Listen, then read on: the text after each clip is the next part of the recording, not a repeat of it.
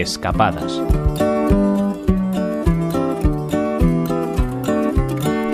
Si os interesa la historia y el arte oriental, no podéis dejar de visitar el lugar al que nos hemos venido hoy en Escapadas, pues alberga una de las más completas colecciones de arte de Extremo Oriente en nuestro país. Os animamos a recorrer con nosotros las estancias del Museo Oriental de Valladolid.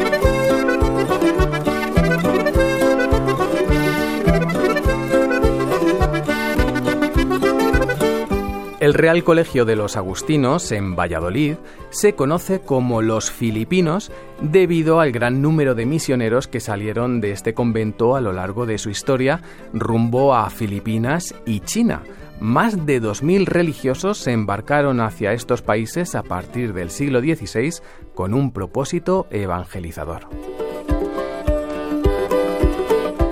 Ese nombre da cuenta ya de la intensa relación establecida con este país, con Filipinas, pero también con China y Japón.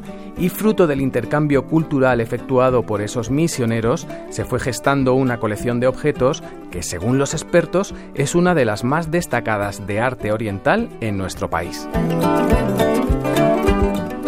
A lo largo de 18 salas podemos ver obras de las culturas del sudeste asiático que abarcan desde el siglo II a.C. hasta el siglo XIX, y entre las que destacan elementos de porcelana y bronces, pinturas y esculturas chinas, y armas, adornos, marfiles y otras piezas creadas en Filipinas la mayor parte de ellas se adquirían para familiarizar a los jóvenes misioneros con las culturas de estos países. Por eso no solo encontramos objetos relacionados con la religión, sino con otros muchos aspectos sociales como la escritura o el comercio. Cada una de esas materias está explicada a través de abundantes paneles y carteles y permite conocer detalles muy llamativos, como por ejemplo los que nos comenta nuestra guía, María Martín, guía oficial de Valladolid, en relación a la manera en que se representaban las imágenes de sabios o personajes destacados que suelen tener unas orejas extremadamente grandes hemos pensado que está relacionado con Buda. Como él había vivido en una familia rica, cuando ya es mayor es cuando eh, sale al, mundo exterior, habría llevado esos aros grandes pendientes que alargarían el óvulo de las orejas. Entonces la gente, al verle tan sabio, pensaban que de ser sabio era tener oreja grande y siempre le representan así. Al Buda y con unos lóbulos de oreja muy grande, orejas enormes. Con el budismo precisamente están también relacionados unos objetos de culto en la religión popular que podemos ver en la sección de las lacas. Objetos que en la parte trasera llevan un orificio en el que se introducían simbólicamente las entrañas y la vida para, por decirlo así, activarlas.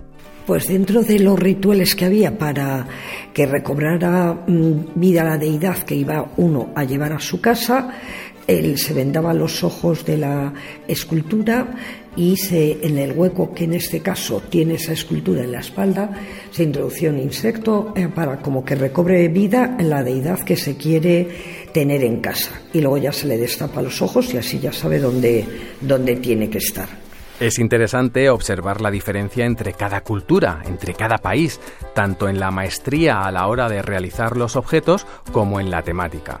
La parte relacionada con Filipinas, unida a España de manera singular durante tiempo, también contiene elementos relacionados con el comercio. Pues en Filipinas se instalan también muchos comerciantes o artesanos chinos llamados anglayeses, que eran los que hacían eh, las cosas, los pedidos de los españoles. Vemos traje litúrgico bordados en seda, mantones que llamamos de Manila, que venían de allí, de la isla de Manila, que son de seda con flecos adaptados a la moda femenina española, abanicos, un poco era lo que pedía la clientela española y que trabajaban allí.